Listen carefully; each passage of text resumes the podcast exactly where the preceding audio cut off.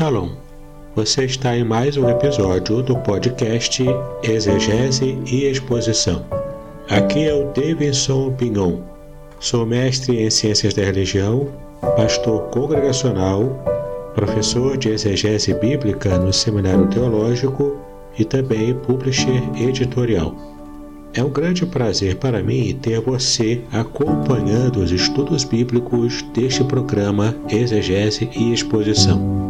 Aqui o nosso intuito é fazer estudos bíblicos profundos, mas com simplicidade, para que todos possam acompanhar e entender. E é claro, sempre usando as informações da exegese bíblica com o grego e o hebraico bíblicos. No episódio de hoje, vamos acompanhar uma live feita pelos pastores Jamierson Oliveira e Sandro Oliveira, dois pastores batistas, que fizeram uma live muito interessante sobre a imortalidade da alma e a Bíblia.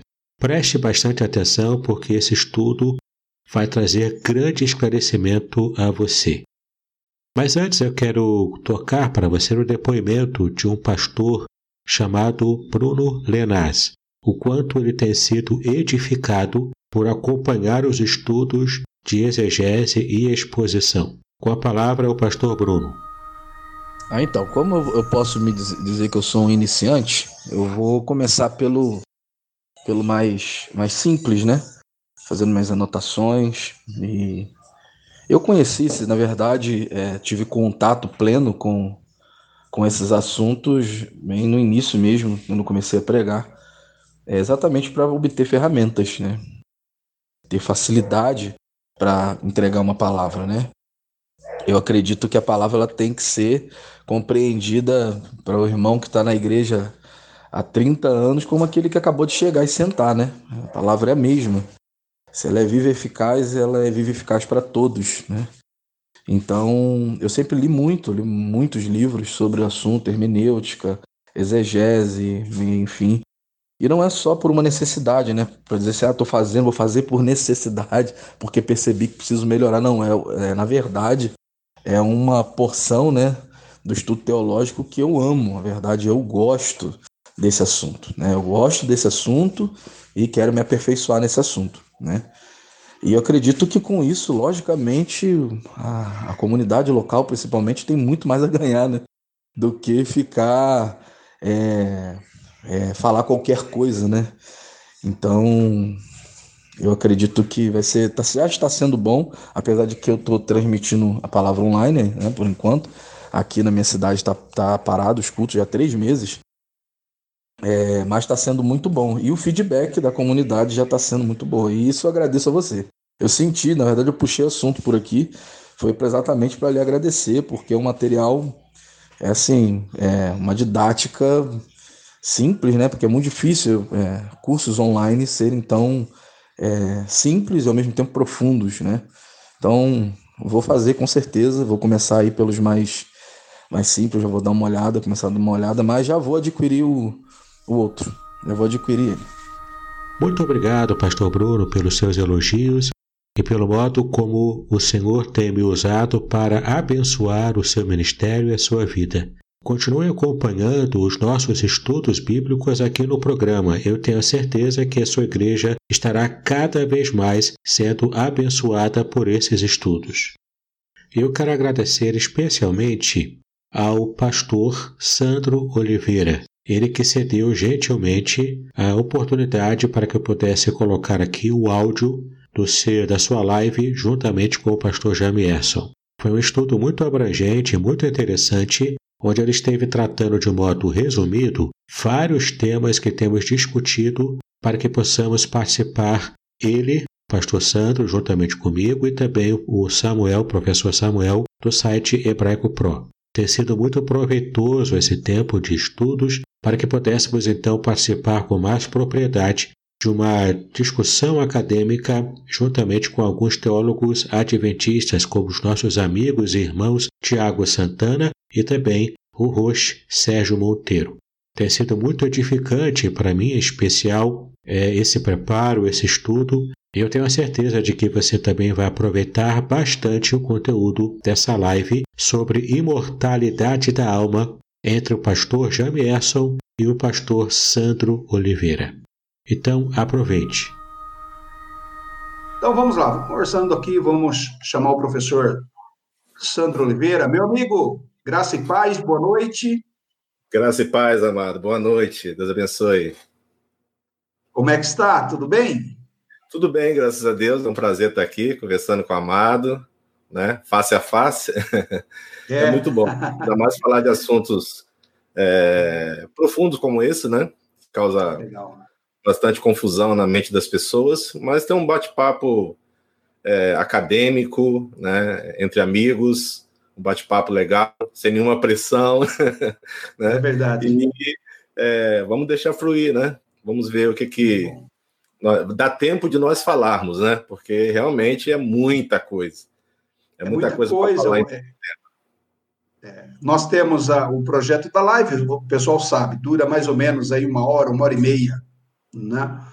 É, claro que a gente não precisa interromper, a gente tem liberdade de falar por cinco horas se quisermos, mas acho que estrategicamente é bom reduzir um pouquinho o tempo. Com certeza.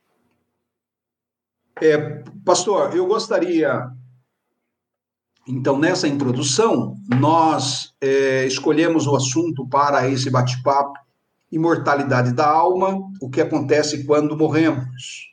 Esse assunto está na, nas redes sociais, está no dia a dia dos alunos de teologia, está entre diferentes confissões religiosas, grupos religiosos.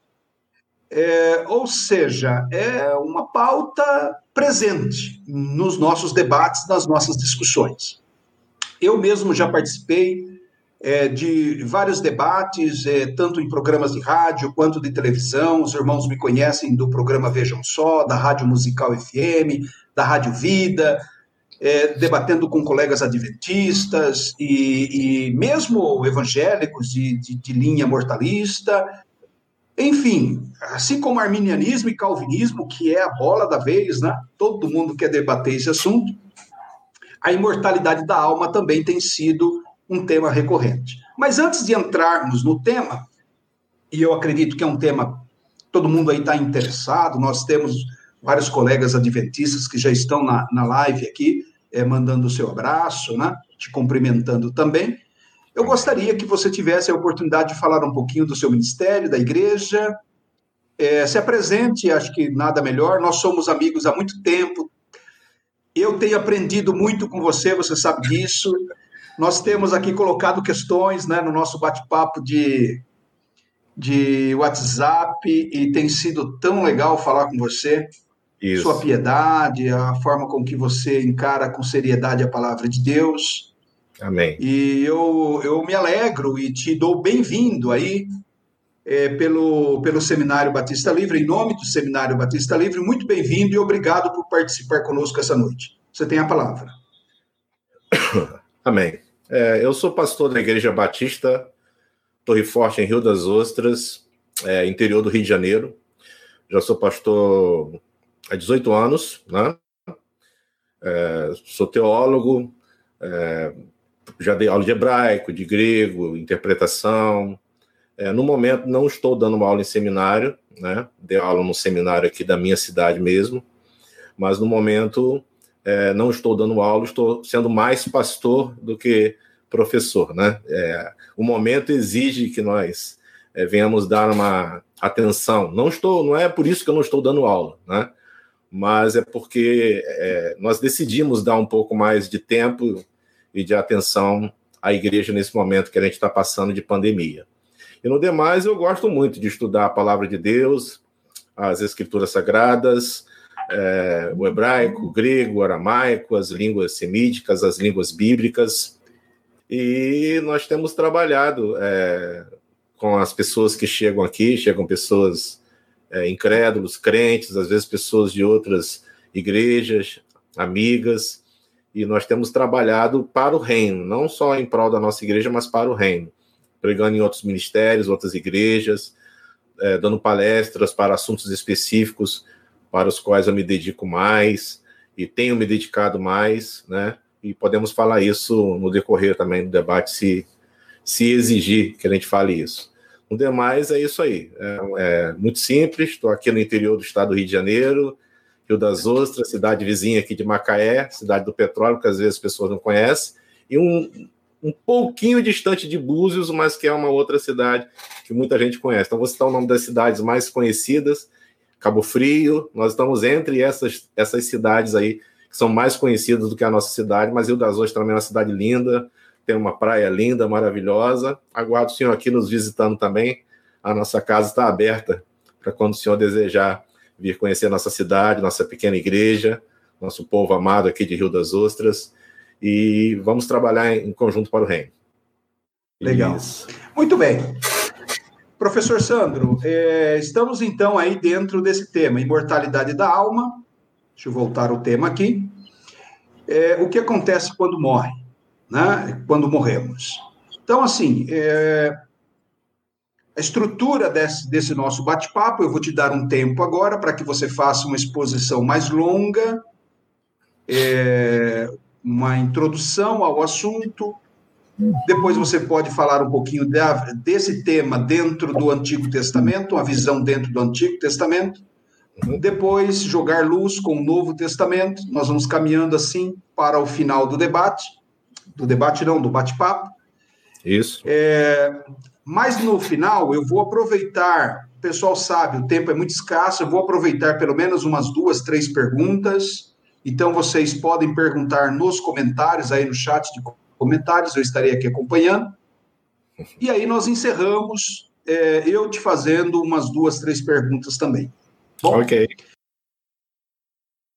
Bom, é, para falar desse assunto, a gente tem que falar um pouco das vertentes é, teológicas que estão envolvidas, como monismo, dualismo, enfim, é, para que a gente comece a desenvolver o tema desde então. É, muitos na igreja evangélica já estão acostumados com a concepção dualística do ser humano, é, alguns é, se denominam dicotomistas, outros tricotomistas, é, mas nem todos é, conhecem bem a, a teoria monística é, do ser humano.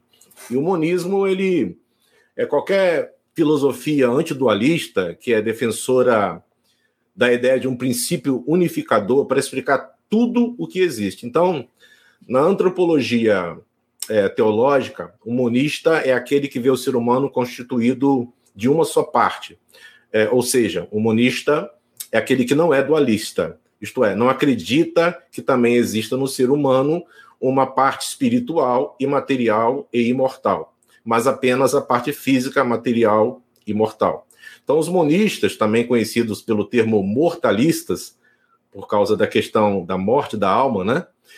Ou é, tanatopsiquistas, que é um termo que nós podemos entrar mais à frente para explicar melhor, então, eles ensinam que o ser humano seria apenas um ser físico, ou seja, um, um corpo animado pelo fôlego de vida, que quando morre deixa de existir, até que Jesus, em sua vinda, o traga novamente à existência, é, ressuscitando-o dentre os mortos. Ou seja, o ser humano não teria um eu interior, isto é, uma, uma entidade interior com consciência e personalidade que sobrevive à morte do corpo. Ele continua existindo é, é, é, que continua existindo, ou como se entendia no mundo dos mortos, ou no céu, ou no inferno, ou no Hades, ou no Sheol, como se entende, e ele crê que a pessoa deixa de existir por um tempo até que Jesus o ressuscite novamente dentre os mortos. Ou seja, morreu, a, perde consciência, é, deixa de existir, vira pó, até que um novo corpo se, é, seja refeito pelo poder de Deus e essa pessoa se levante novamente. Ou seja, fora do corpo não existe nenhuma, nenhum tipo de vida, é inconcebível para um monista, holista, mortalista é, conceber a vida de alguma forma é, a, a, sobrevivendo fora do corpo. Né?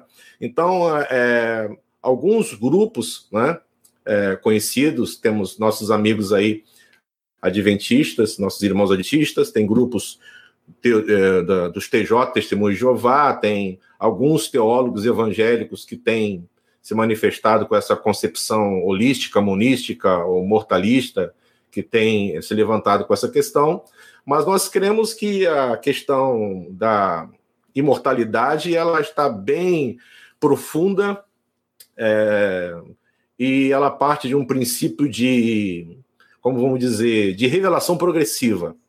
E eu quero bater bastante nessa tecla para mostrar que as doutrinas que nós temos, elas não nos foram dadas de forma instantânea. As doutrinas bíblicas, elas são nos dadas de forma processual. Elas vêm pouco a poucos. Cada profeta, cada apóstolo andou na luz que tinha, na revelação que ele tinha, dentro daquele, daquela luz que ele tinha naquele momento.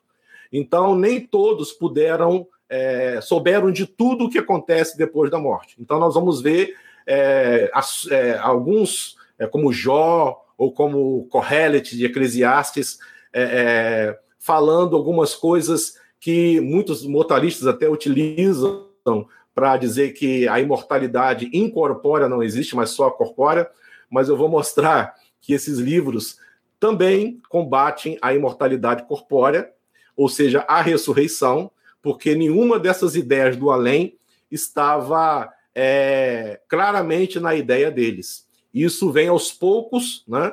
Há outros textos que falam sobre ressurreição, alguns de forma um pouco figurada, como Ezequiel 37, mas é, vou demonstrar que só dois profetas de fato falaram sobre ressurreição no Antigo Testamento. Um deles é Isaías e o outro Daniel. Não é? Só esses dois profetas falaram de fato sobre ressurreição. E mesmo assim, discordando entre si. Não que a Bíblia se contradiga, mas cada um falou na luz que tinha sobre o assunto. Até que o assunto começa a se desenvolver, é, se silencia por um período ali de 400 anos, após fechar o, fechar o cano do Antigo Testamento. Temos ali livros apócrifos, deuterocanônicos que foram escritos, e se silencia um pouco esse assunto, e chega já no Novo Testamento, é, esse assunto volta à tona com força, é, porque tinha grupos né, judaicos como os saduceus, os, os é, saduquim, né, os saduceus, que não criam na ressurreição e também não criam na imortalidade, Tínhamos também os samaritanos, que também não criam na ressurreição, e tínhamos os fariseus, que criam na ressurreição e também criam na imortalidade.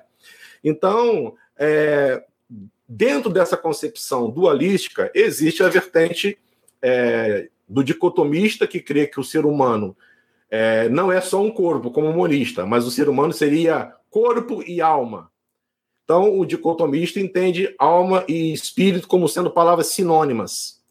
Então, é, a palavra dicotomia quer dizer cortado em duas partes, do, da, do termo grego tomo, né? Mas é, existe uma tendência holística hoje em dia, né? De, do, da palavra grega holos, que quer dizer um todo unificado.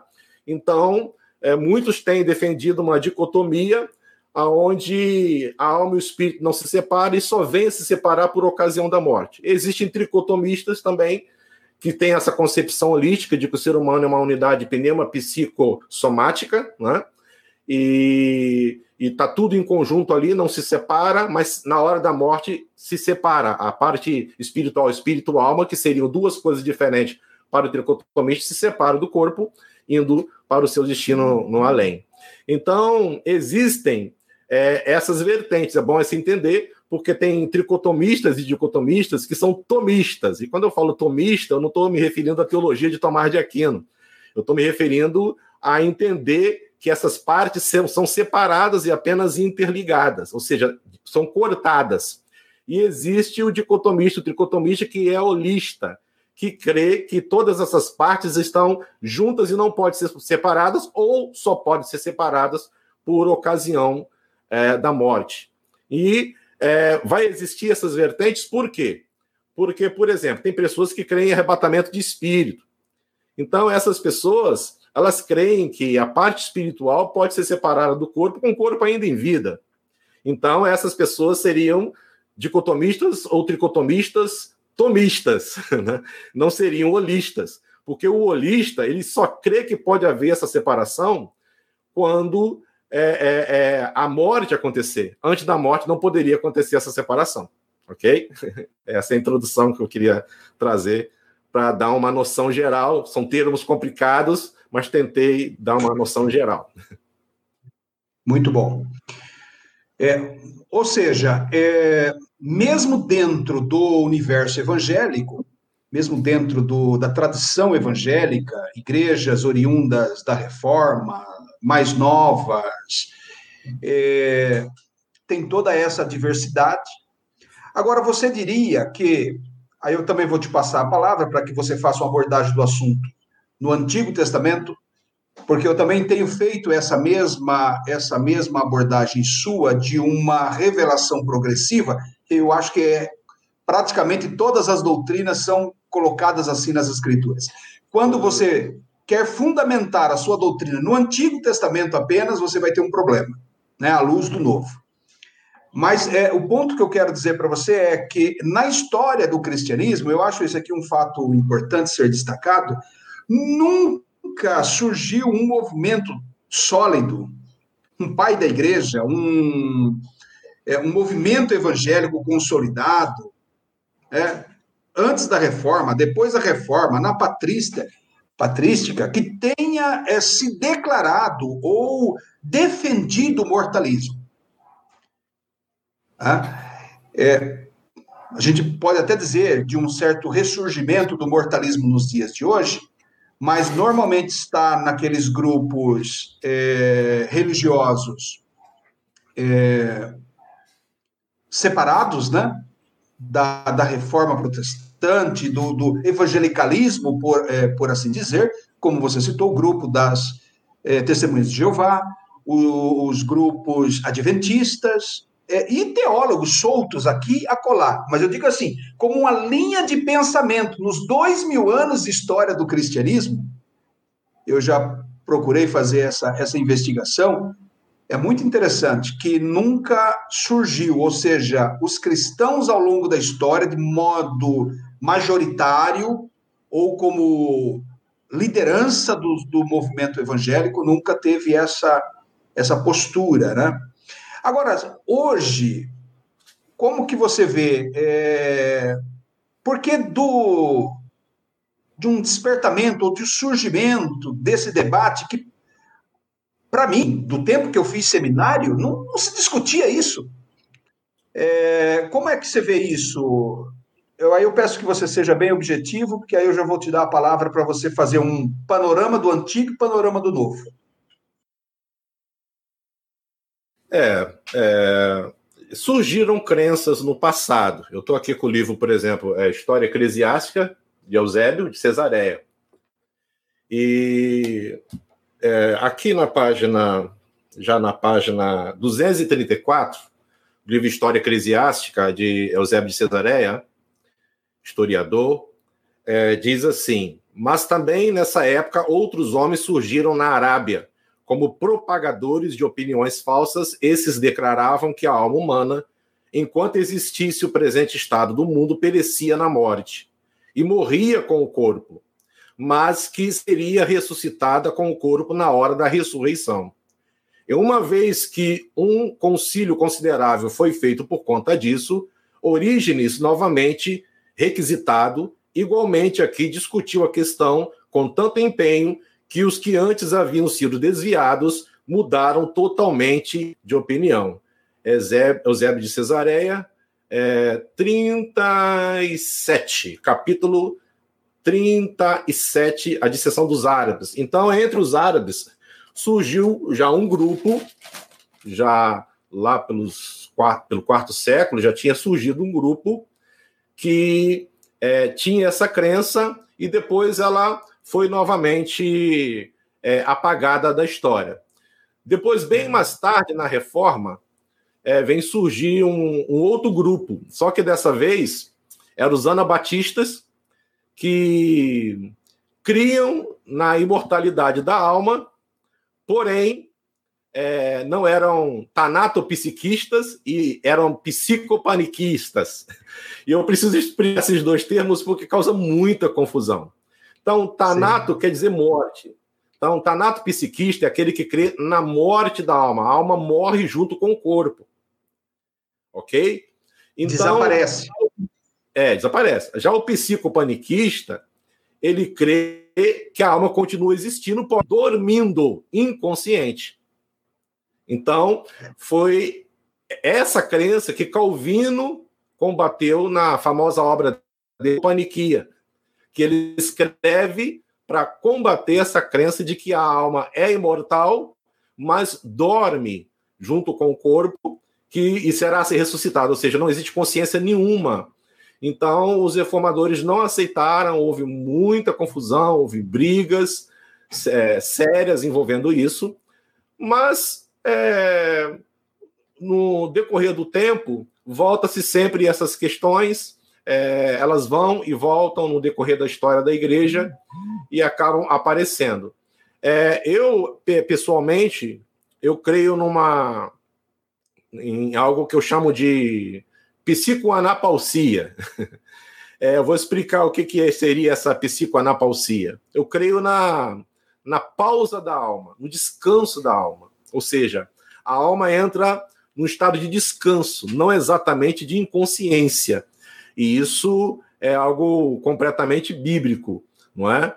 é? Por exemplo, as almas que estavam debaixo do altar, lá em Apocalipse 5, né? Elas despertam, do, saem do seu descanso, conversam com Deus, e depois Deus diz que elas de, deveriam voltar para é, é esse descanso, não é? É, tem um versículo que eu sempre também é, preguei em velórios, né? Bem-aventurados aqueles que morrem no Senhor, porque descansarão, né? E essa palavra eu entendia como eufemismo. Depois eu, eu verifiquei que era um estado em que realmente a alma está, porém consciente. É um estado de descanso, porém consciente. Então existe três vertentes.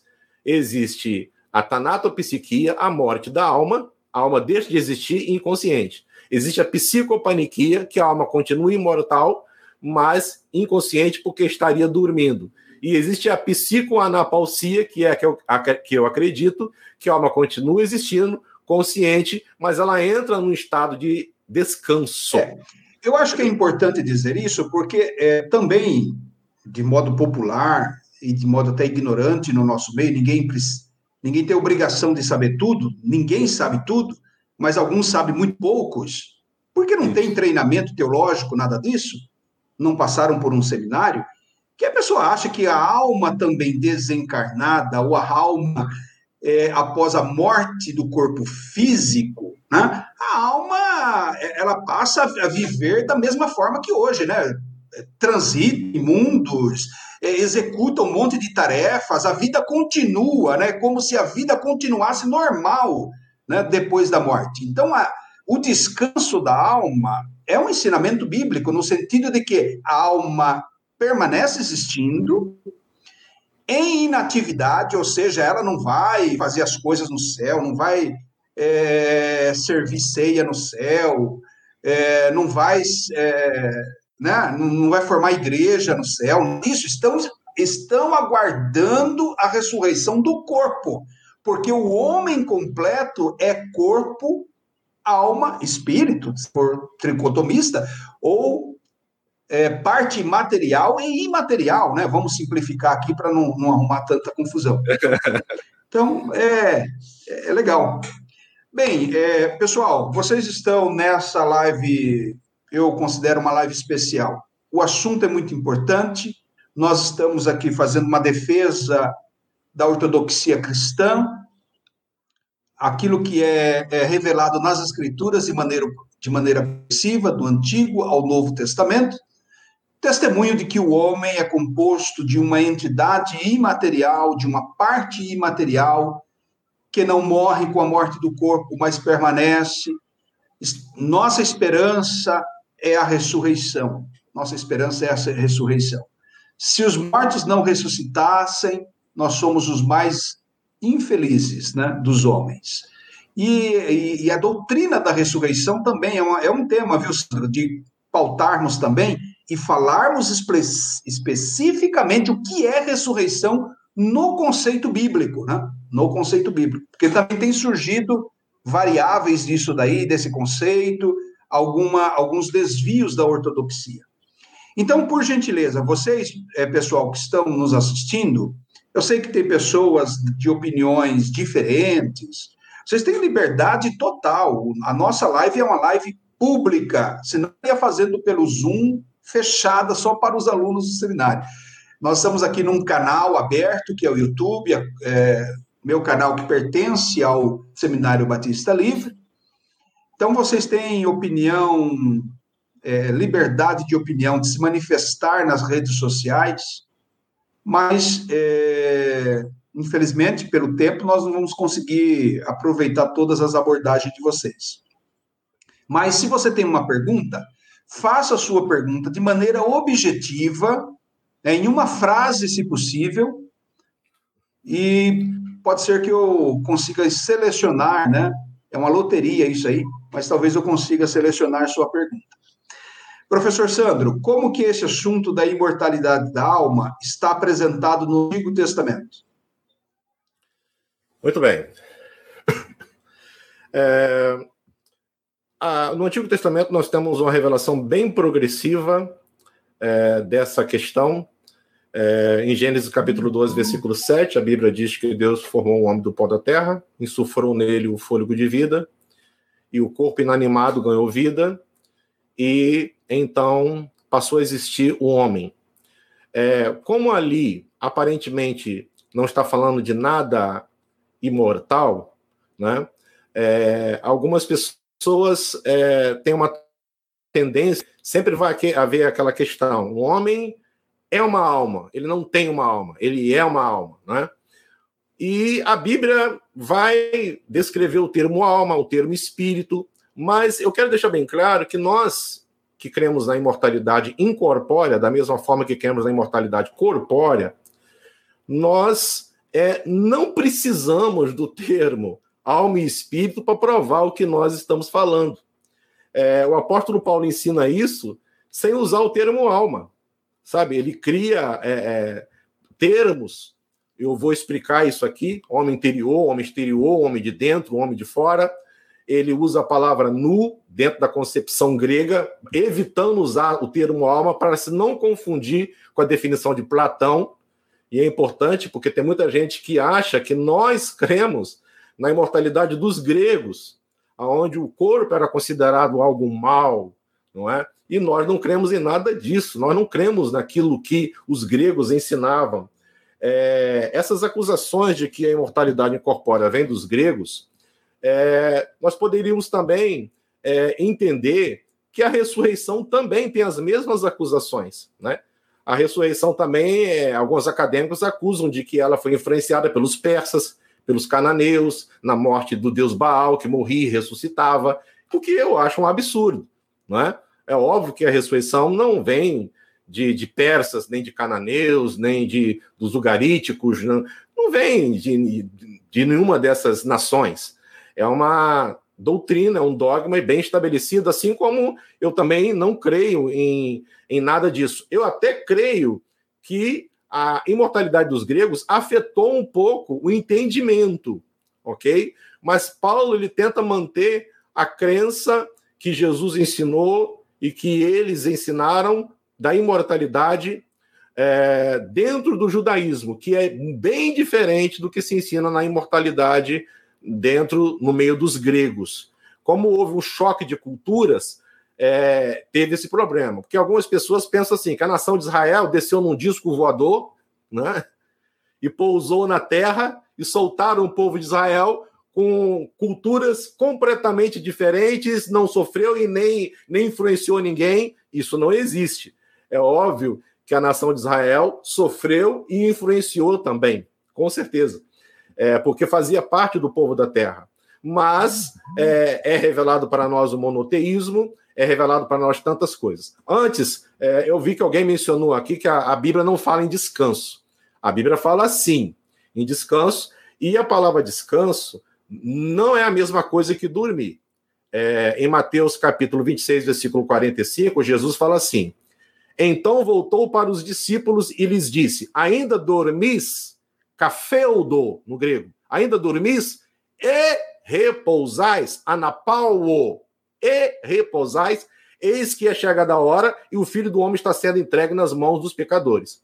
Então, a pessoa que descansa, ela pode dormir, mas não necessariamente está dormindo. Eu quero deixar que existe as duas palavras e existe o, de, o descanso, sim, que é óbvio que os mortalistas vão fazer uma defesa é, é, de que a, a, o texto de Apocalipse, por exemplo, é alegórico, né? É, de, das almas debaixo do altar, de Apocalipse 6, do versículo 9 ao 11, mas nós sabemos que é, não é, é, alegórico essa parte, tem muita coisa literal no livro de Apocalipse, é preciso deixar isso bem claro, porque se o livro de Apocalipse fosse o livro de Apocalipse fosse todo simbólico, o nome dele seria mistério e não revelação. É, tinha que trocar o nome do livro. Então, se ele é todo simbólico, ele foi feito para ninguém entender nada nunca, né? E nós estamos completamente perdidos. Então, como o nome é revelação, eu creio que tem muitas coisas bem claras no livro de Apocalipse e que nós não precisamos criar alegorias. É, dentro do Antigo Testamento, houve é, algumas crenças que é, no de início o ser humano entendia assim, os israelitas entendiam assim: morreu, acabou. Não tem nem imortalidade incorpórea e nem imortalidade corpórea. Acabou, sabe? É, esse é o conceito que Jó vai trazer, esse é o conceito que Correlit vai trazer, né? Morreu, acabou. Isso é, eu posso mostrar na Bíblia de forma bem clara, porque eu vejo algumas pessoas usando esses livros, principalmente esses dois livros, Jó e Eclesiastes, para negar uma crença na imortalidade incorpórea. Só que, ao mesmo tempo, esses livros também estão negando a imortalidade corpórea, estão negando a ressurreição também. Porque a Bíblia é o quê? Um livro de revelação progressiva. Eles andaram na luz que eles tinham. Então é preciso deixar isso bem claro. É, por exemplo, é, Jó capítulo 7, versículo 9 e 10. Tal como a nuvem se desfaz e passa, Aquele que dessa sepultura jamais tornará a subir, nunca mais tornará a sua casa, nem o lugar onde habita o conhecerá jamais. Ele está negando a ressurreição, pelo menos na crença que ele tinha, que era uma crença parcial. Ele não está negando a imortalidade da alma simplesmente. Ele está falando, morreu, acabou. É, por exemplo, nós vamos é, ver em Jó capítulo 14, do versículo 10 ao versículo 21 é, ele vai falar assim, Jó 14, de 10 a 21. O homem, porém, morre e fica prostrado. Expira o um homem. E onde está? Como as águas do lago se evaporam e o rio se esgota e seca, assim o homem se deita e não se levanta. Enquanto existirem os céus, não acordará, nem será despertado do seu sono que me encobrisses na sepultura, ou no Sheol, no hebraico, né? E me ocultasses até que sua ira se fosse e me pusesses um prazo e depois te lembrasses de mim. Versículo 14. Morrendo o homem, porventura tornará a viver? A resposta é não, porque ele está falando de uma forma negativa. Todos os dias da minha luta esperaria até que houvesse uma mudança na minha vida se o homem tornasse a viver.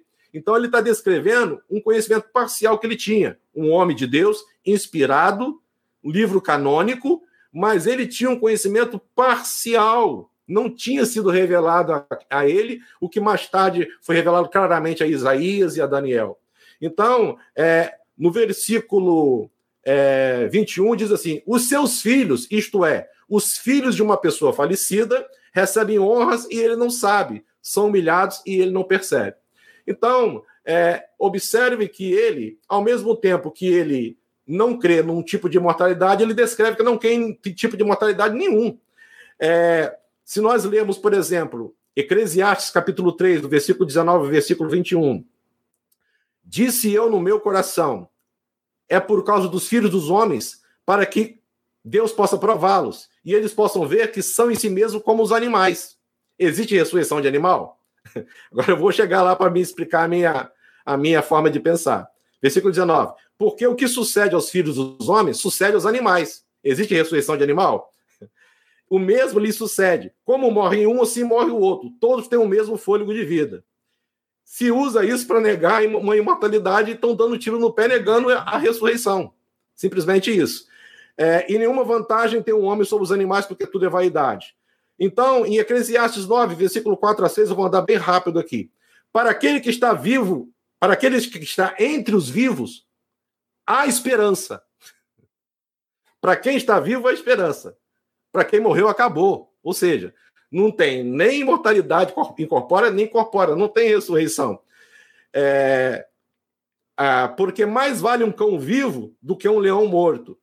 É, o livro é inspirado, mas Correlet, que seria nesse caso aqui, Salomão bem velhinho, ele é que desenvolve uma escritura de um homem bem triste, bem frustrado, é, uma pessoa um pouco fatalista, e ele vai falar do homem debaixo do sol, uma expressão que se repete no livro de Eclesiastes o tempo inteiro, para falar de seres vivos que estão sobre a terra, porque o que interessa para ele é a vida. Ele quer falar para você aproveitar a vida desse pouco tempo que você tem sobre a terra. Morreu, acabou. Não tem imortalidade, nem incorpora, nem incorpora, não tem ressurreição, não tem mais nada.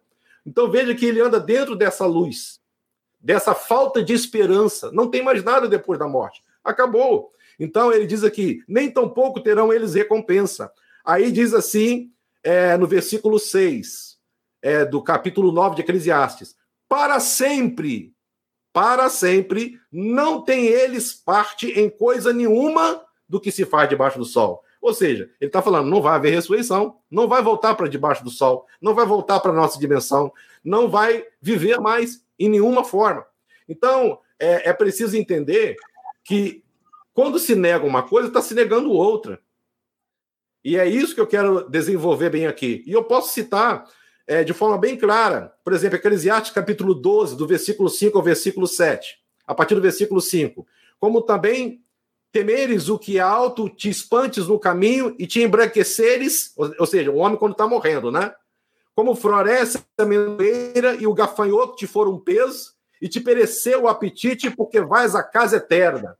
Aí eu pergunto, o que foi que Corrélio te chamou de casa eterna? O Sheol, o mundo dos mortos ou a sepultura? Ele chamou a sepultura de casa eterna. Beit Olam. Ainda que se diga que Olam é, é, significa tempo longo, ele, ele é Olam é traduzido por perpétuo, para sempre, eterno. Então ele tinha a sepultura como Beit Olam, casa eterna. Entrou ali e vai ficar ali para sempre não tem ressurreição. Mais um texto negando a ressurreição. Então, é preciso entender a limitação de conhecimento que eles tinham do além. Mas isso vai ficar assim? A Bíblia se contradiz? A Bíblia não se contradiz. Esses homens foram ao pouco conhecendo que havia uma esperança além da morte, tanto incorpórea quanto corpórea.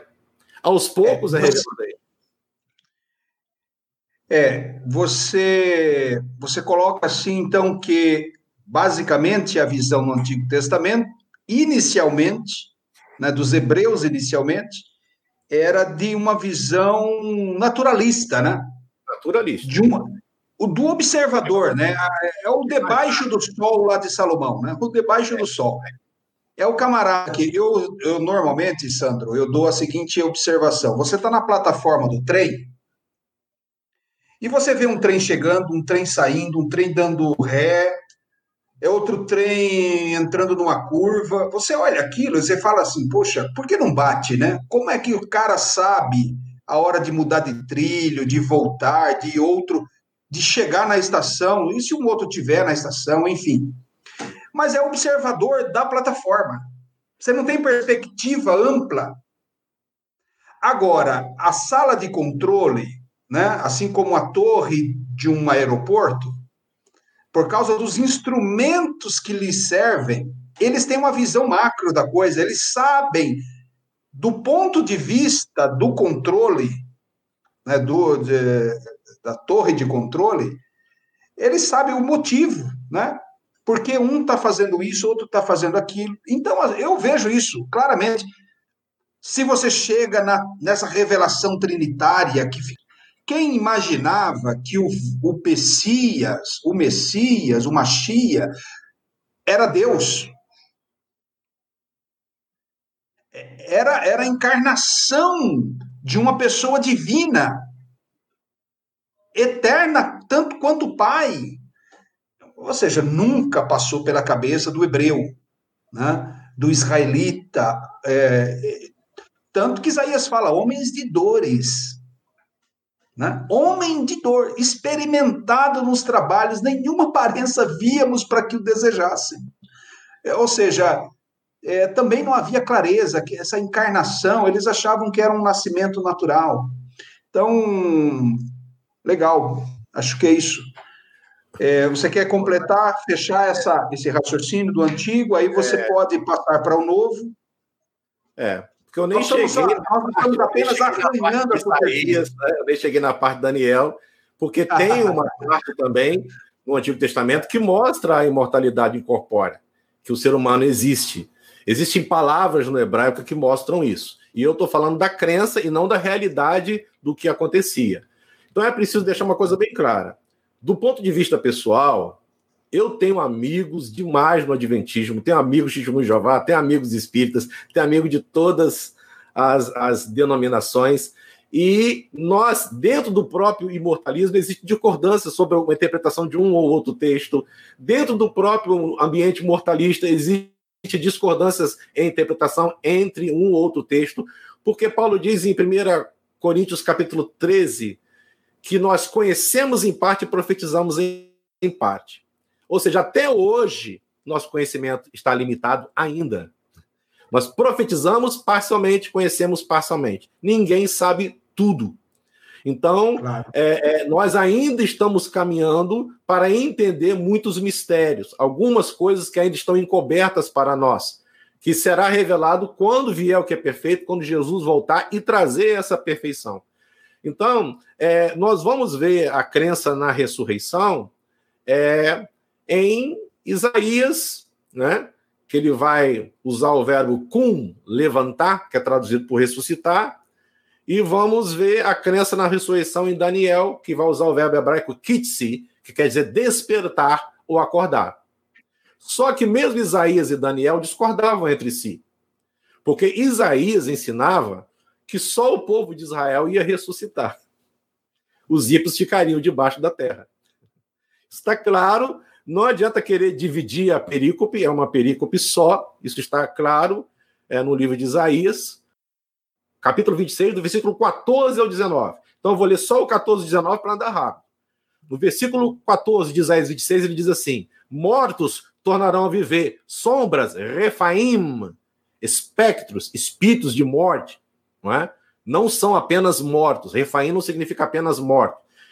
Nem no ugarítico, que se não me engano, no ugarítico é rapauma, no plural, rapal, singular. Refaim eram espectros, espírito de morte. O Dr. Edson faz uma boa tradução no interlinear, ele traduz espectros, espírito de morte. Então ele diz assim: mortos tornarão a viver, mortos não tornarão a viver. Mas que mortos? Sombras não ressuscitam. Por isso os castigaste e destruíste, e lhes fizeste perecer toda a memória. Ele está falando que não vai tornar a viver os povos das outras nações que oprimiam Israel.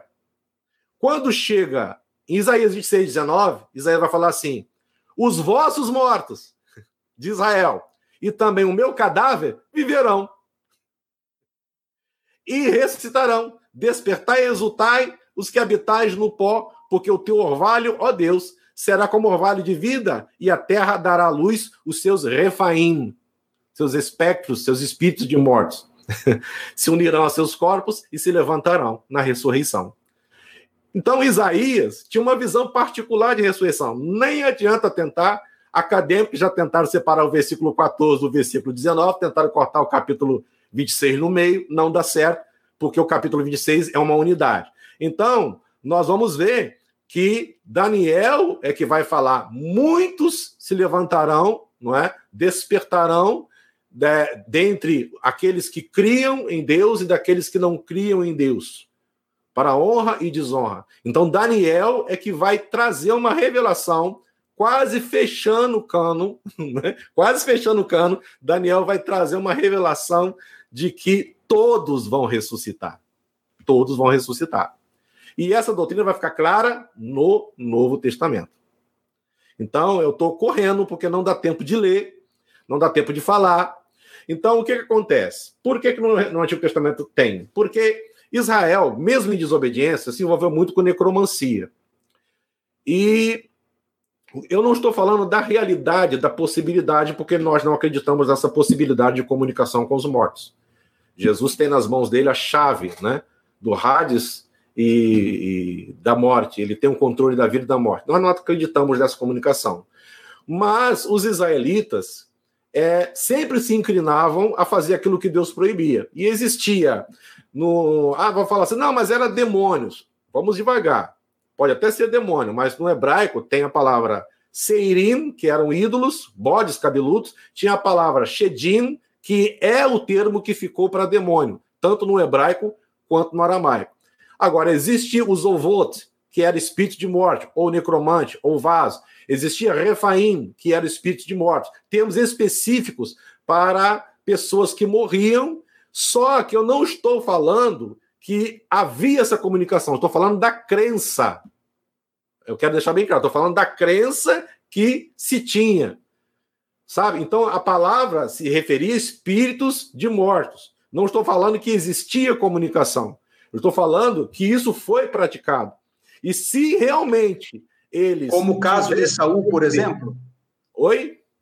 Como? Como o caso de Saul, isso alimentou a crença de Saul, por exemplo? Sim, sim, sim, exatamente.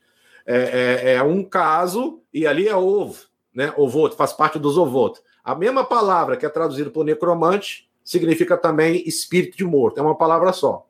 Né? Literalmente quer dizer vaso, que acho que tinha um poço onde eles entendiam que subia do chão ali. O Elohim, o termo Elohim também nesse caso foi usado para um espírito de morto, porque quando Isaías fala lá, o seu povo não consultará o seu Deus, ele está usando Elohim num termo especial de um morto como divindade, porque os Refaim, por exemplo, eram tidos como uma elite. É, é preciso explicar isso entre os mortos. Então, por exemplo, é como o daimon dos gregos que eram pessoas que morriam e se tornavam deuses intermediários entre os deuses superiores, é como os manes dos romanos, e por aí vai.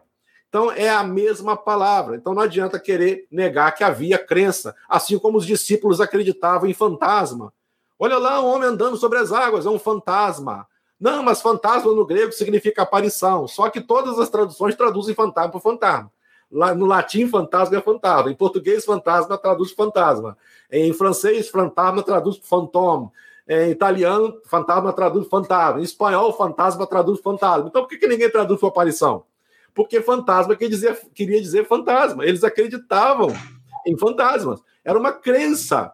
Só que isso é preciso deixar bem claro. Nem todos acreditavam, porque os saduceus não acreditavam em anjo, nem espírito, nem ressurreição. Os samaritanos não acreditavam também em nada. Nem todos acreditavam. Mas ali havia aqueles que acreditavam. Jesus, quando é, ressurge dos mortos, eles pensam que Jesus era um espírito, e Jesus teve que explicar que não era, teve que comer na presença dos discípulos. Ah, Jesus só manifestou a crença que eles tinham. Então Jesus estava concordando com aquela crença, não é? Ele, ele, ele entendia que eles criam daquela forma. Então ele se explica. Eu estou aqui com corpo e tudo, não sou um espírito que não tem carne nem ossos. Então, é, se nós lermos de forma natural, nós vamos chegar a essa conclusão. Eu corri para tentar fechar o Antigo Testamento, deve estar quase acabando a live, e nós nem sequer chegamos no Novo Testamento. Muito bem, pessoal. Obrigado aí. Vocês estão animados, um grupo muito bom aí na participando. É, depois eu vou ler todos os comentários de vocês. Nesse momento a gente acaba tendo é, dificuldade de acompanhar tudo que vocês estão escrevendo, mas procurem né, é, prestar atenção, ouvir, ponderar as colocações do professor Sandro, é, e assim nós vamos avançando agora para a última etapa, né? É, Sandro, nós não temos mais uma hora, né? Já foi uma primeira hora, não temos mais uma. Então, Mas é, faça aí, é, como professor, normalmente bons professores têm capacidade de síntese, né? É, então faça, é, como que você resume em uma frase, então, esse assunto no antigo? Só para a gente pular para o novo. Então, no, no, no Antigo Testamento, nós temos uma primeira crença que era negar tudo, qualquer tipo de mortalidade, seja incorpórea ou corpórea. Aos poucos vem uma crença na ressurreição também, que os corpos poderiam se levantar novamente, apesar de que Isaías cria que ímpios ficariam, não ressuscitariam e crentes israelitas sim. Depois vem Daniel e fala que tanto os ímpios quanto crentes se levantarão da terra. E no Novo Testamento nós temos de forma mais clara tanto uma crença quanto outra. Em 1 Coríntios 15, Paulo vai falar da realidade da ressurreição e vai falar com muita firmeza da realidade do corpo glorificado. É, porém, ele escreve 2 Coríntios. E quase sempre, quando Paulo escreve uma segunda epístola, é para explicar algo que não ficou muito claro na primeira. Então, ele, em 2 Coríntios, capítulo 5, ele vai falar de forma bem clara que o desejo dele, como ele fala em 1 Coríntios 15, era não morrer. Paulo não queria morrer. Paulo queria passar de um corpo para outro corpo. Ele queria ser transformado. Ele queria passar do corpo corruptível para o corpo incorruptível. Mas o desejo dele não foi atendido. Ele morreu e, segundo a tradição, morreu decapitado. Mas ele tinha esse desejo. Então ele vai explicar em 2 Coríntios capítulo 5 que o nosso corpo é como que nós temos agora é como um tabernáculo, uma morada momentânea. E depois ele vai comparar o corpo incorruptível espiritual, isso, uma morada, uma morada é, é, é, é, que vai durar para sempre. Um edifício, uma casa em que você vai morar, não é como um nômade que mora numa tenda e que é sujeito à corrupção. E ele vai falar que é, ele vai usar, como ele sempre usava, uma, a terminologia dele, né? É, o homem de dentro e o homem de fora. E é importante deixar bem claro isso, que quando Paulo falava do homem interior ou do homem exterior, ele não estava falando da natureza regenerada como alguns mortalistas falam. Quando Paulo fala da natureza regenerada, ele usa a expressão velho homem e novo homem. Quando Paulo está falando da parte espiritual e da parte material, ele usa a expressão homem de dentro e homem de fora. Homem interior, o homem exterior que se corrompe, que morre, que envelhece, que fica doente, e o homem interior que todo dia está novo. Ou seja, está se referindo ao espírito, à alma, à entidade interior com consciência e personalidade que sobrevive à morte do corpo. Então não podemos confundir, porque às vezes eu vejo que, que as duas coisas são confundidas.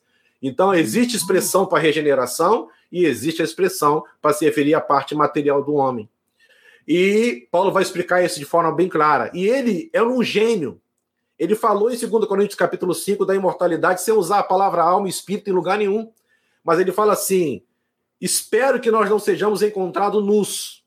É claro que os mortalistas interpretam essa passagem como uma simples referência à morte, ou vai pegar a palavra nula em Apocalipse, que, que fala da, do pecado, da nudez de Adão, e vai tentar trazer para o contexto de Paulo. Não tem como.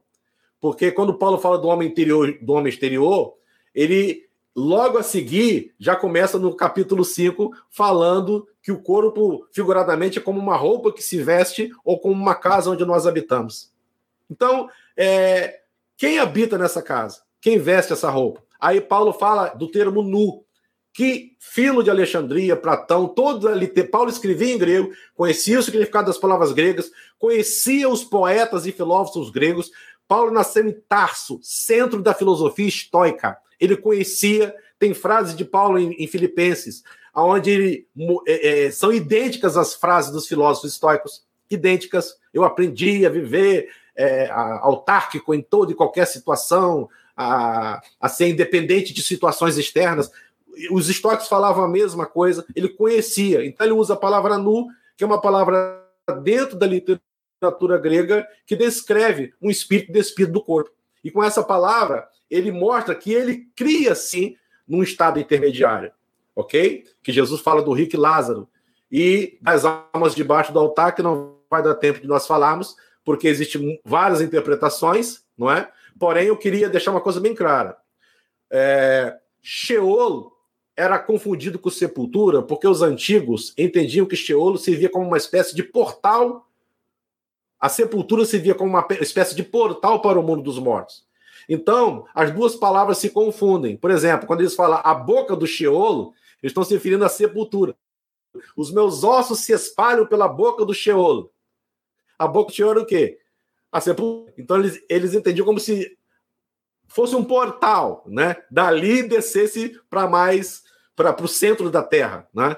Então eles as duas palavras se confundem e você vai ter teólogos que dizem que sepultura é, ser Sheol é só sepultura, vai ter teólogos que dizem que Sheol pode num lugar ser sepultura, no outro lugar mundo dos mortos, e vai ter teólogos que vão dizer que Sheol sempre é mundo dos mortos. Por que essa confusão? Porque se a sepultura servia como portal para o mundo dos mortos, as duas palavras vão sempre se confundir. E tem que observar com muito cuidado o contexto para você saber o que realmente está sendo falado ali. Né? Porque se uma coisa estava unida à outra, pode ser tanto uma coisa quanto outra. Né? Em alguns lugares fica claro que é o mundo dos mortos. Em outros lugares parece que está se ferindo só uma sepultura. Porque um, uma palavra estava ligada à outra. Ok? Completamente ligada. Então, quando os judeus de Alexandria traduzem o Sheol, não a palavra minemeion, mineia, eles traduzem pela palavra Hades, que era o mundo dos mortos dos gregos. Porém, o mundo dos mortos dos gregos era dividido em três partes. E o Sheol era só em duas partes. Por isso que Jesus não está ensinando o rádio dos gregos. Aliás, Jesus, quando ensinou o Rick lá, Jesus estava falando em aramaico ou hebraico. Ele não estava falando nem em grego. E muito provavelmente nem sequer usou a palavra Hades. Então, nós não cremos que era uma história fictícia, que ele não corroborava com ela, mas mesmo assim quis ensinar. Ou seja, Jesus fez uma pegadinha com a gente. Não, eu estou falando aqui que acontece isso depois da morte, mas não é isso, não. Não, não, não tem como. Então, ele ensinou algo ali, algo aconteceu ali. Ele ensinou e nós não entendemos aquilo como fictício. E mesmo que o Rico Lázaro seja uma parábola, parábola não é uma mentira espiritual, é uma verdade espiritual. Então, verdades foram ensinadas ali sobre o que acontece depois da morte. E é, nós entendemos que quando se traduz por outra, porque o Hades dos gregos tinha é, o Campos Elíseos, Campo de Asdelphos, se não estou errando a pronúncia, e o Tártaro. Tinha três partes. Tinha uma espécie de purgatório no meio, né? É, que os gregos acreditavam. Jesus não ensina isso. A palavra Hades é usada na tradução, mas Jesus está falando do Sheol. Ele fala do paraíso, do seio de Abraão, ou do trono da glória, como os judeus chamavam, e ele fala da parte atormentadora, que isso é revelado, que era como os judeus da época de Jesus criam que era o Sheol. Porque a crença no mundo dos mortos foi também sendo revelada aos poucos. Por isso que há, uns falam que é sombra, escuridão, outro fala que tem fogo, outro fala que tem que os refaim falam no mundo dos mortos, outro fala que não, ninguém fala nada. Havia uma confusão, mas a Bíblia vai aos poucos mostrando a realidade do mundo espiritual para nós. E se fecha ali com as almas debaixo do altar, porque João recebe uma revelação é, e João é arrebatado, e ele então recebe uma revelação e vê que ninguém era digno de abrir o selo, nem no céu, nem na terra e nem debaixo da terra. O que está debaixo da terra? Então havia três dimensões, quer queiram, quer não. E Paulo fala que todo joelho se dobrará no céu, na terra e debaixo da terra. Então eram três dimensões, quer queiram, quer não. E isso vai se repetir. Não adianta dizer que não existia essa dimensão debaixo da terra, porque eles estão falando que existia. Não adianta criar alegorias com isso, porque isso existia. Então, nós respeitamos nossos irmãos adventistas, são nossos amigos, respeitamos é, as posições, mas é, nós entendemos que sim, a Bíblia ensina tanto uma coisa quanto outra, tanto a imortalidade incorpórea quanto a imortalidade corpórea. Aliás, o único que tem imortalidade é Deus, diz Paulo, né? E eu quero fechar com isso. Porém, esse texto não pode ser usado para negar a imortalidade da alma. Porque é certo que quando fala que Deus é o único que tem imortalidade, essa palavra, quando diz referência a Deus, está falando que Deus é um ser incriado, eterno, sem começo, sem fim. E não simplesmente um ser que não pode mais morrer. Porque essa palavra é aplicada ao corpo espiritual, né? que o corpo espiritual também seria imortal, o corpo ressurreto. Então, se só Deus tem a imortalidade, então o corpo espiritual não poderia ter imortalidade. É, então, a, essa palavra não é, desfaz a crença na imortalidade incorpórea. Então, eu quero deixar bem claro que, independente de como se entende os termos espíritos e alma, nós não precisamos desses termos para crer no que nós cremos. Ficou muita coisa fora da, do assunto, mas se o senhor quiser mais à frente nós entrarmos especificamente no assunto, a gente entra, ou senão, né, fica a critério do, dos amados aí, porque é muita coisa para falar em pouco tempo. Então, como prometido, nós já nos estendemos um pouco, também não quero ocupar o professor aí tanto tempo, mas eu quero aproveitar três perguntas, eh, professor, e aí eu vou precisar que você seja bem cirúrgico, né? Resposta de um, dois minutos. Bom? Nós temos aí o Venturelli Borges, ele ele faz um, um questionamento. A Bíblia fala em morte e não em descanso. Acho que referência à sua primeira colocação, né, sobre que as almas é, não morrem, mas estão em descanso com a morte do corpo. E ele pergunta: quem paga esse salário da morte? Olha, é, que a Bíblia fala em descanso, eu já demonstrei que fala em descanso. Né?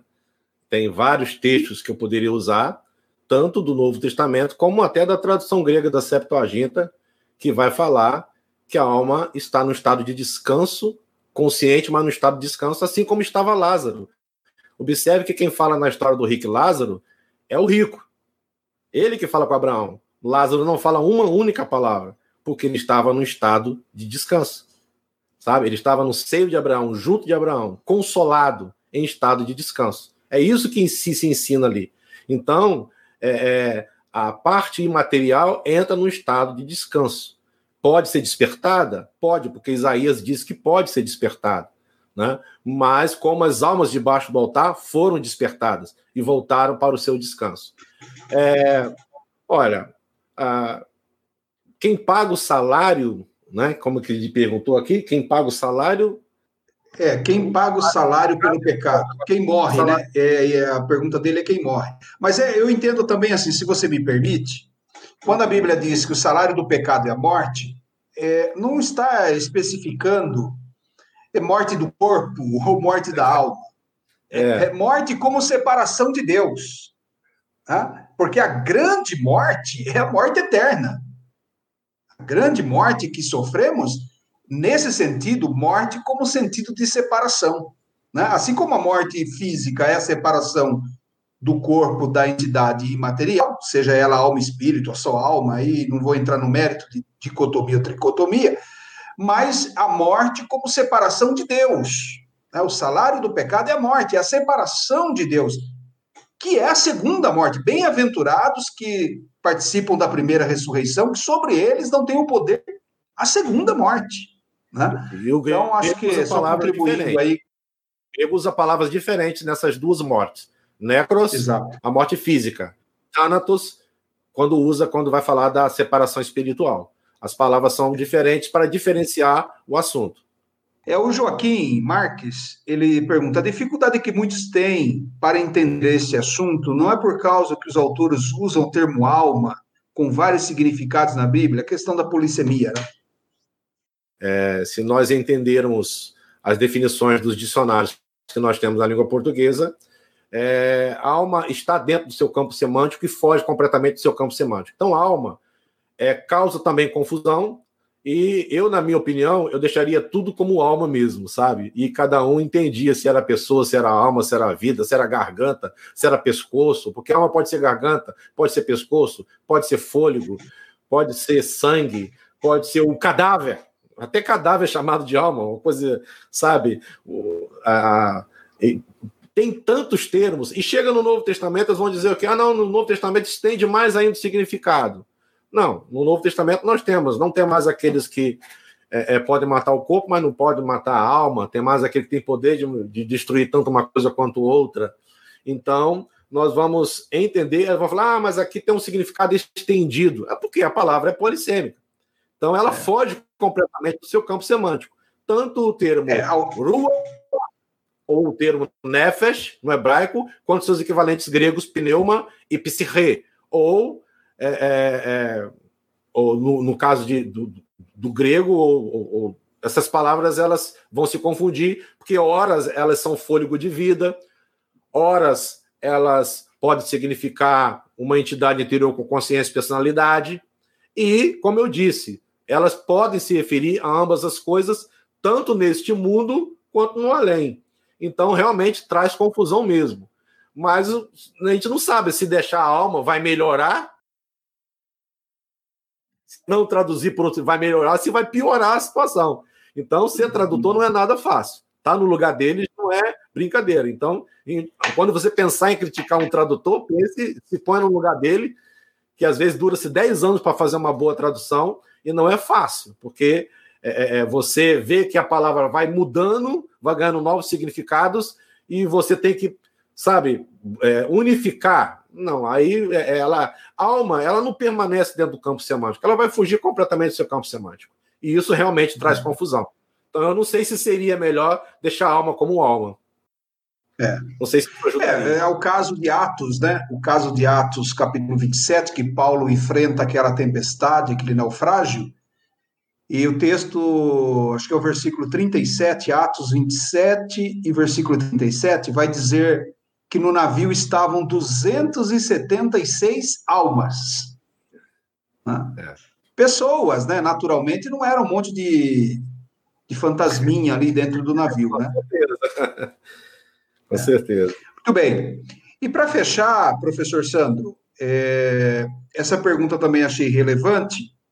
Aí, de forma bem sintética, o Vinícius pergunta o que Platão acreditava a respeito da alma. Bom, Platão ele tinha o corpo como algo completamente mal, que era a prisão da alma, e que o homem só poderia viver verdadeiramente sendo alma. E nós discordamos disso. Nós entendemos que nós precisamos do nosso corpo.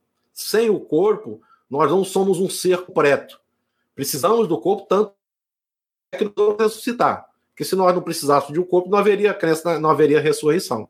Então, Platão ele tinha uma tendência a colocar o corpo como sempre como algo mal, uma prisão que feria, eh, não dava liberdade à alma e que o homem só poderia ser é, é, é, completo dentro do seu estado de alma no mundo espiritual.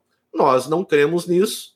É, nós cremos que existe uma imortalidade para manter até para uma questão de identidade, porque é, veja bem, você morre, vira pó. Alguns são cremados. O que, que vai levantar depois na ressurreição, se o corpo é outro? Sabe? Uhum. Como que você vai saber que você é você se não existiu nenhuma ligação sem, entre um corpo e outro? Ah, Deus sabe. Sim, mas não ficou nada de mim? Eu virei um pó e agora abri os olhos num outro corpo? Como que eu vou saber se eu sou eu de fato? Sabe? É, são perguntas que é óbvio, estão no silêncio e eu não vou fazer exegese em cima do silêncio, que eu não gosto disso. Porque quando a gente começa saindo muito, Paulo diz: não ultrapasseis as escrituras. A gente começa é, conjecturando em cima do silêncio, é muito perigoso e eu não quero é. cometer é, esse erro aqui e falar sobre coisas que a Bíblia não fala. Então, quando a Bíblia começa se calando, eu começo me calando junto com ela, porque eu acho mais correto. Eu queria mostrar que dentro da, do campo da, da crença da imortalidade existem opiniões diferentes. E eu estou muito feliz de estar aqui porque nós estamos sentindo falta de sentar e conversar, mesmo entre nós que cremos nas mesmas coisas ou pessoas que creem de forma diferente. Então, um bate-papo acadêmico, educado, sem ofensas, sabe? É, é, tem um papo legal, como homens de Deus que nós somos, isso é muito bom. É, eu não participava de live, não participava de debate, achava que isso não ia para lugar nenhum, mas depois eu vi que existe um caminho, e o caminho é nós respeitarmos. Respeitar é uma coisa, aceitar é outra, ok? Então eu respeito as crenças, respeito mesmo, de coração mas tenho o direito de não aceitá-las se eu entender que elas não têm base bíblica, na minha interpretação. Então, agora, o respeito eu devo a todos. Do ponto de vista pessoal, não há nenhum tipo de discussão aqui. Mas no campo dogmático, é, é complicado. Até porque hum, eu falei de Eclesiastes, falei de livros, que é perigoso fazer dogma em cima só desses livros. Porque a revelação não estava completa. Então, pegar um livro desse e fazer dogmas em cima de determinadas coisas que são faladas em livros é perigoso, porque nós vamos criar uma doutrina parcialmente revelada. E nós temos que colocar na balança tudo que é falado, de Gênesis Apocalipse, de Apocalipse voltando para Gênesis. Colocar na balança e então ver o que a Bíblia ensina como uma unidade. Ver o que a Bíblia ensina. Isso é uma exegese, né? Não uma exegese. Nós não estamos colocando nada da Bíblia, nós estamos tirando da Bíblia o que ela está falando por si mesma para todos nós. Então, é muito perigoso, dentro desse campo de revelação progressiva, nós nos mantemos dentro da crença de um ou outro. Nós temos que ir lendo e chegar no final, termos uma conclusão do que a Bíblia ensinou. Muito bom. Bem, Já quero antecipar meus agradecimentos. O tempo investido seu aqui conosco, convidado especial para nós. Eu quero, nós já usamos então três perguntas e o pessoal, vocês precisam me perdoar agora, né? Eu deixei muitas questões em abertos. Vou pensar uma live realmente de duas horas, porque fica assunto teológico fica muito limitado. Mas quero conduzir agora para o encerramento é, contando aí com a sua compreensão. É, Sandro, é, eu normalmente fecho com três perguntas, mas assim, não são perguntas dentro do tema. Se você quiser responder dentro do tema, tudo bem, mas não quis, tá? Um bate-pronto, você responde como, como desejar, tá? Okay. Um livro. Eu gosto muito do livro A Ressurreição do Filho de Deus, de Nicholas Thomas Wright. Indico para todos. Esse assunto ele é bem amplo nesse livro. É Nicholas Thomas Wright, N.T. Wright, ele é mais conhecido como N.T. Wright. N.T. Wright, ele né? escreveu Paulo para Todos, né?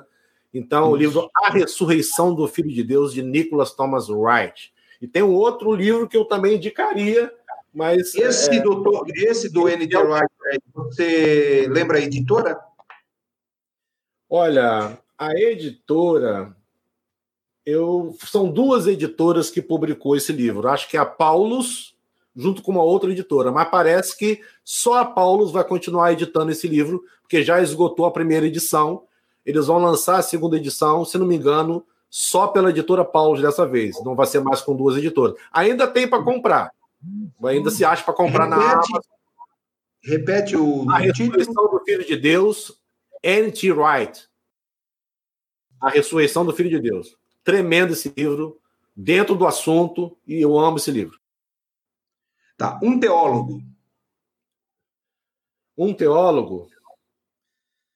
Olha, tem tanta gente boa. Só vale um, só vale um. Mila de Erickson. Gosto muito do Mila de Erickson. Mila de Erickson. Tá bom. Legal. Tem um motivo especial?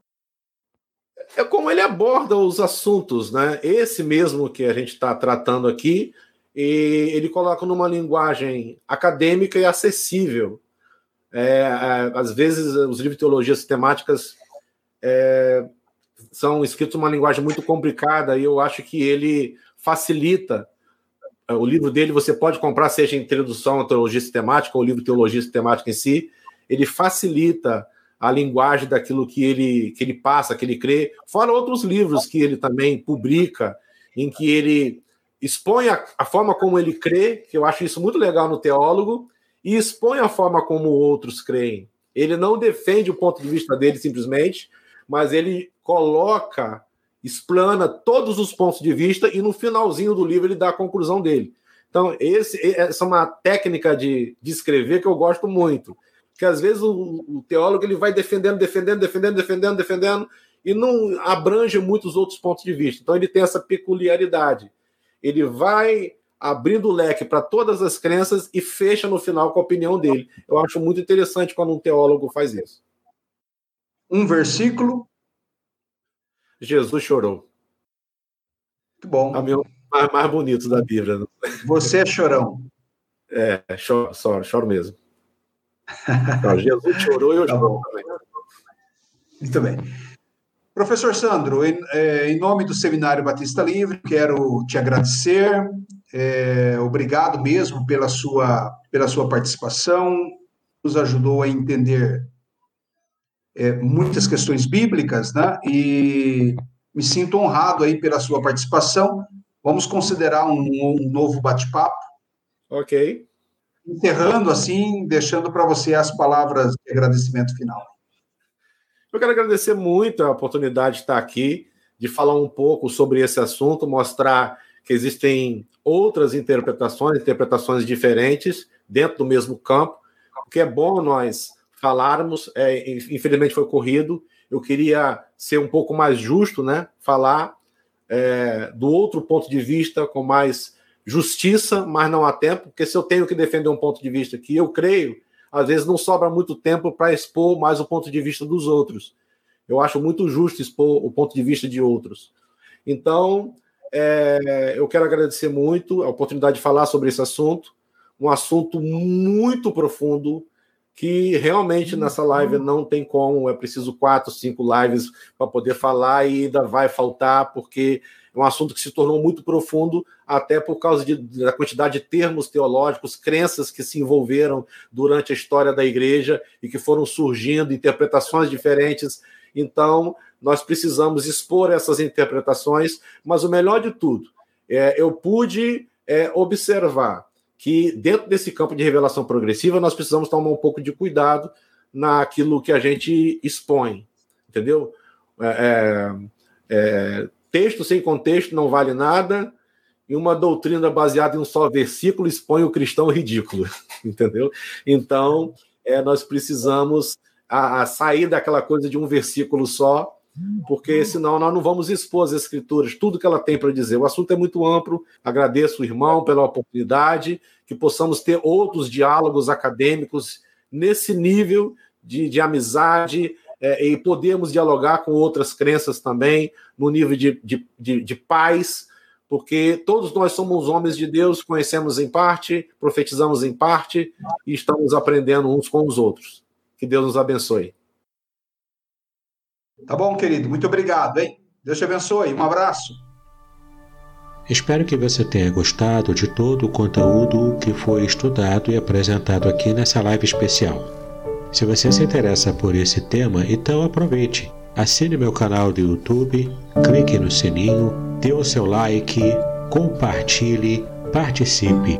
Faça esse conteúdo circular para que muitas pessoas possam ser abençoadas, assim como você também foi abençoado. E se você gosta de ouvir podcasts, é só você seguir o programa Exegese e Exposição no seu agregador preferido. Ah, e você também pode participar de cursos bíblicos gratuitos à sua disposição na plataforma Udemy. Eu tenho um curso sobre nova homilética e tenho também um curso sobre estudo bíblico indutivo, completamente gratuitos para você.